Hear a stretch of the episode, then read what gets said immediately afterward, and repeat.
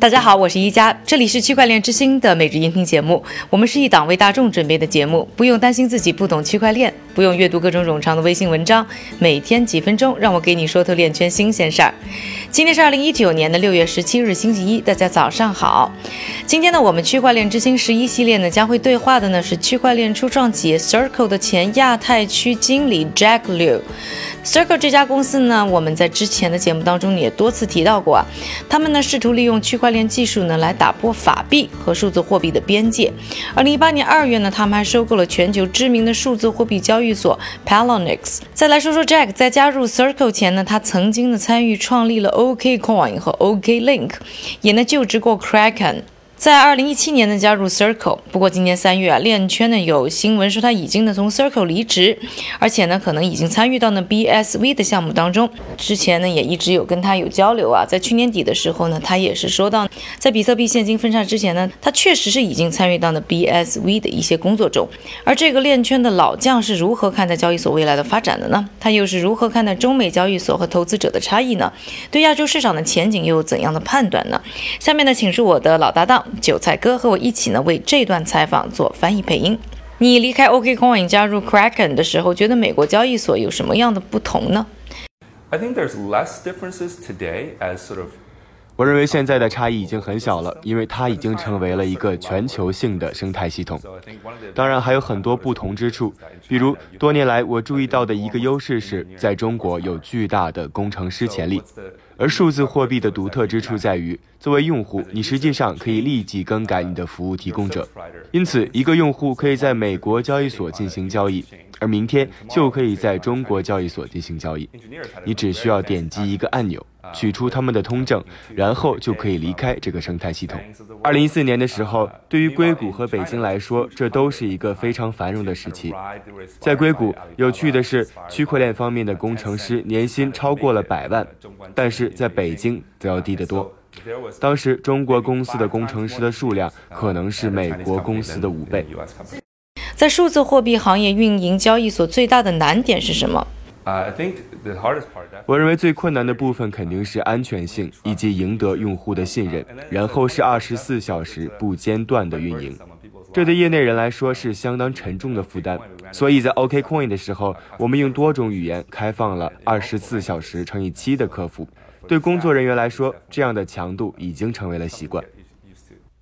你认为中美之间的投资者有什么共同点，又有什么差异呢？早期市场里充斥更多的是投机兴趣，很多人并不清楚比特币或者是这些资产的用途，所以在亚洲范围内有更多的市场参与者只是在市场上进行数字货币的投机交易。过去三到五年，交易所经历了怎样的变化？Absolutely, absolutely. So if you look at the very early days of crypto trading, I think the U.S. dollar trading and CNY trading 其实变化很大。如果你看看早期的交易。人民币交易当中的美元交易可能占了全球交易总量的百分之九十。作为一家公司，我们处理的是市值相对较小的资产类别。二零一五年，比特币是一种价值三十亿或四十亿美元的资产，所以一旦你在这方面占据了主导地位，你就没有多少可以扩展的空间了。所以你受到了生态系统规模的限制。但是今天已经发生了很大的变化。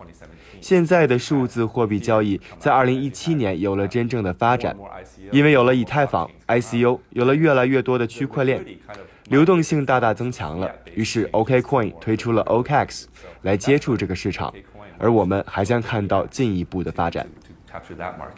And we're going to see further evolutions from there too. Like in the future, we'll be having decentralized exchanges. 你参与成立 OKLink 的初衷又是什么？要解决什么样的问题？yeah, so I think what was interesting is that a lot of customers that approached uh, OKCoin 我认为有趣的是，我们发现有很多客户都把 OKCoin 作为一种出入境汇款的门户，但是我认为我们当时的技术没有满足这部分客户的要求。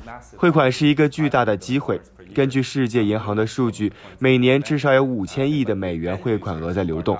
我们认为，在比特币作为一种资产类别非常不稳定的时期，应该专注于通过区块链技术让各国法币顺利流通，让用户能够在任何地方发送加拿大元给自己在菲律宾的家人。区块链技术和 OKLink 将有助于加快结算时间，让跨境资金流动，从而降低外汇利息的差异。have cross-border netting of flows so that you would have ultimately lower FX spreads. And it's got relatively decent adoption. So we service now uh, 50 countries in the world.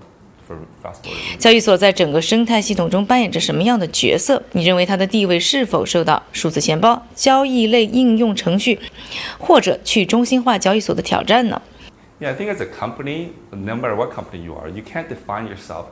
我认为，作为一家大公司，你不能把自己定义为交易所公司，或者我是一家钱包公司。你必须真正赶上这个行业的巨大发展和进步。那么有一天，你才可能会成为一个法币或者是一个币币交易所。我认为，最终用户体验到的将是钱包，并将是整个数字货币生态系统的窗口。因此，只要交易发生，它就可能发生在用户看不到的后台。所以，你可以把投机交易看作是生态系统的一部分，而不是整个主导生态系统。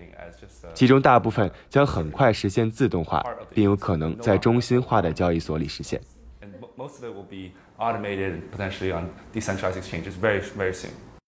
你认为法币和数字货币在未来会是共存的关系吗？Yeah, so I think there's two fiats, right? There's the fiat that we know today, the traditional fiat. 要知道，法币也有两种，一种呢就是我们今天所知的传统法币，另外呢就是稳定币型法币。你完全可以想象，在一个先进的世界里，大多数人只使用数字货币和稳定币进行交易，只有在某些特殊情况下，人们才会使用传统法币。所以，第一步是创造这些稳定币，确保人们信任他们，使用他们。第二步，这些稳定币开始改变消费者的行为。所以，一旦有人习惯了某种类型的美元能够在资产和手机等设备之间流动，那么他们为什么还要使用传统的美元呢？这有点像互联网版的美元，影响是非常大的。This is a way for those users who are now used to trading on crypto crypto exchanges, for example, to now also be able to have a version of crypto that has the stability of the US dollar. 以上呢就是我跟 Jack Liu 的访谈对话。更多的访谈的精彩部分呢，欢迎收看我们的区块链之星纪录片系列。登讯腾讯视频搜索“区块链之星”就可以马上观看。另外呢，可以关注我们的微博、微信、微博“区块链之星 Next Block”，微信 Next Block N E X T B L O C。 下面的时间还是交给韭菜哥，他为大家准备了一组呢链圈的最新快讯。好了，一家，我们先来看一组数据和报告。首先呢，闪电网络节点数量达到了八千七百八十二个，在过去的三十天中上涨了百分之四点六三，而通道数量呢也达到了三万四千六百零六个，过去三十天内共下降了百分之七点六。另外，数字货币数据和索引提供商 Crypto Compare 发布报告表示。在融资方面，有一家公认的公投公司提供资金是一项优秀的指标，这表明了交易所的质量足够高。我们再来看一则行业资讯：Tether 向以太坊网络新增发了一笔价值一亿美元的 USDT，快高度为七百九十六万九千七百八十。今天的链圈名人点评来自 Circle 的首席执行官 Jeremy Laurie，他在推特上表示，在发布 Libra 之前。数字货币市场会再次反弹，届时比特币的价格会超过一万美元。感谢韭菜哥的分享，也感谢各位的收听。我是一加区块链之星，还原区块链最真的样子。我们明天再见。